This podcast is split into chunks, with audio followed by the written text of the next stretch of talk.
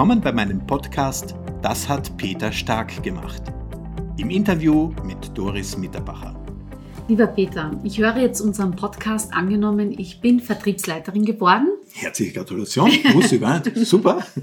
Kam von außen in das Ja. Unternehmen, Ja. ja, wurde gezündet wie die Rakete schlechthin. Ja, perfekt. Und jetzt äh, steht das erste Quartalsergebnis an Mhm. und wir sind weit weg von dem, was geplant wurde. Ja.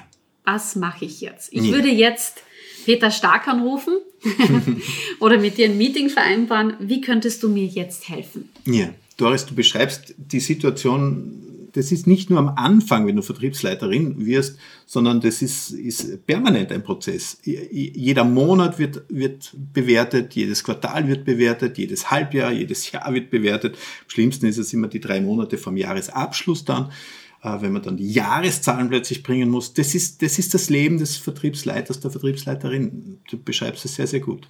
Und angenommen, wir sind im Quartal und es, es passt nicht. Dann Du musst bedenken, ich bin die Rakete. Also ich wurde Ja. präsentiert vor dem Team als, wenn es jemand schafft, dann sie. ja. Dann hoffe ich, dass du dem Team gegenüber, also nach außen hin ist die Erwartungshaltung ja natürlich gut Richtung Eigentümer, Banken und, und, und CEO vielleicht auch. Ähm, nach innen solltest du extreme Demut gegenüber deinem Team haben, ja, weil das Team macht die Performance, du machst sie nicht. Wenn du sagst, du bist Teil der Performance, äh, dann ist schon falsch, dann läuft schon was falsch, weil dann bist du vielleicht auch eine von denen, die auch ein eigenes Budget plötzlich verantworten müssen. Vertriebsleiterinnen und Vertriebsleiter, die ich, die ich coache, denen sage ich als erstes Mal, ihr dürft kein eigenes Budget haben. Das geht nicht. Wie will ich wie will ich ein eigenes, einen eigenen Umsatz generieren, den muss ich irgendjemandem wegnehmen. Und ich, vor allen Dingen, ich brauche auch Zeit dafür und diese Zeit muss ich aber ins Team investieren. Also Vertriebsleiter, erstens mal kein eigenes Budget. So, die Situation zum Quartalsergebnis ist so, dass das nicht passt. Dann ist als erstes mal zu überdenken, welche Rahmenbedingungen sind aufgetreten, die ich nicht beeinflussen konnte, und die der Vertrieb nicht beeinflussen konnte. So wie jetzt die aktuelle Situation. Ja, wir sind ja in dieser Zeit mit, mit unterschiedlichsten Lockdown ab und auf und zu und Mühle auf, Mühle zu.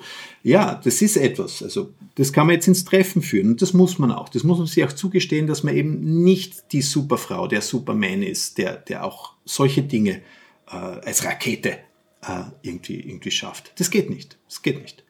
Das zweite ist, es müssen eins zu eins Gespräche geführt werden mit allen Vertriebsmitarbeitern, weil der Vorteil ist eben und vielleicht auch gleichzeitig der Nachteil ist, die Vertriebsmitarbeiter müssen den Umsatz bringen, nicht du als Vertriebsleiterin.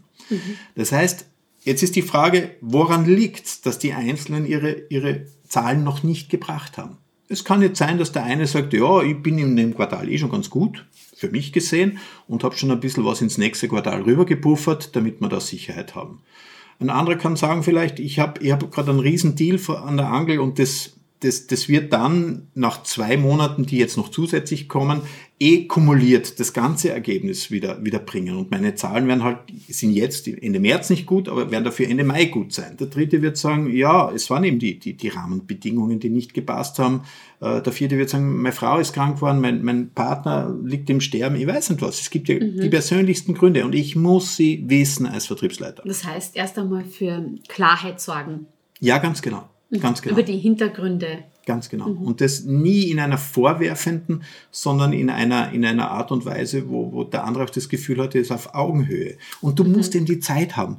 Wir, wir glauben ja alle, Gespräche, ja, das passiert schon zwischen Tür und Angel. Nein. Nein, wir brauchen Zeit. Wenn der andere nicht das Gefühl hat, dass wir Zeit haben, um ihm zuzuhören, wird er sich nicht so öffnen und wird nicht so ehrlich sein auch. Jetzt hast du mir in der ersten Folge, glaube ich, oder in der zweiten erzählt, die Vertriebsmenschen sind die mit dem Ellbogen außerhalb des, Ja, genau. des Autos. Genau, genau. Ähm, sind die so gesprächsbereit? Kann ich, kann, ich, kann ich mich darauf verlassen? Ist das überhaupt eine neue Art der Führung des Vertriebs? Ja. Zu sagen, sprechen wir darüber. Ja, also sie werden am Anfang, werden sie nur, nur sagen, warum alles gerade nicht funktioniert, Ausreden suchen. Das ist aber in der Natur der Sache. Das ist ja nicht nur Vertrieb, das ist bei unseren Kindern, glaube ich, genau das Gleiche. Äh, wenn, man, wenn man sie unter Anführungszeichen ertappt und jemanden, der sein Quartalsziel nicht erreicht, der fühlt sich ertappt und wird zuerst mal Dinge erklären. Also das heißt, wir, wir müssen schauen, wie, wie können wir die wirklichen Fakten und diese Klarheit eben erreichen, die wir brauchen, weil wir müssen ja dann einen Vor eine Vorschau wieder an die nächste Ebene weitergeben. Das heißt, dem CEO, den Eigentümern, den Banken und so weiter, müssen wir dann ja sagen, okay, das Quartal ist nicht gut gelaufen, das waren die Rahmenbedingungen, dieses und jenes hat gut funktioniert, dieses hat überhaupt nicht funktioniert. Und dann muss ich sagen, dort werden wir Änderungen machen und sieht eben vielleicht, wie in dem einen Fall, so aus, dass wir Richtung Mai dann, und da würde ich eher den Juni nachher nehmen, weil dann hat man wieder ein Quartal äh, und hat vielleicht einen Monat Buffer und die, die optimistische Erwartung des Vertriebsmitarbeiters äh, auch mit, mit einbezogen. Dann sagt, Richtung Juni gehen wir davon aus, dass wir das Loch, das wir jetzt aufgerissen haben, mit den Maßnahmen, mit den Veränderungen der Rahmenbedingungen äh, aufgeholt haben werden. Mhm. Das bedeutet, in erster Linie muss ich einmal dafür sorgen, dass ich Zeit genug habe, um überhaupt ja. diese Gespräche zu führen. Ja. Ja. Und du hast mir vorher von dem äh, Forecast-Tool erzählt, mhm. dem wir noch eine eigene Folge widmen werden. Ja, genau weil das auch so entscheidend ist. Also genau. Eigentlich das Entscheidendste. Forecasting ist für die Erwartungshaltung das Entscheidendste, was es gibt. Und, und, und das ist wirklich das Haupttool eines, eines Vertriebsleiters, um Klarheit zu haben. Jetzt sind wir wieder bei der logischen Ebene. Und emotional brauchst du aber Zeit, zuhören zu können. Also ich habe vorher gesagt, meine, meine, meine Aufgabe als, als Vertriebsleiter ist zuzuhören und ich verwende darauf 60 Prozent meiner Zeit. 20 Prozent stehe dann sozusagen vor dem Team intern gerade und 20 Prozent stehe ich dem Team zur Verfügung als Instrument im Vertrieb, wenn man eben eine höhere Ebene mal, mal braucht für ein Vertriebsgespräch. Das hat Peter Stark gemacht. Im Interview mit Doris Mitterbacher.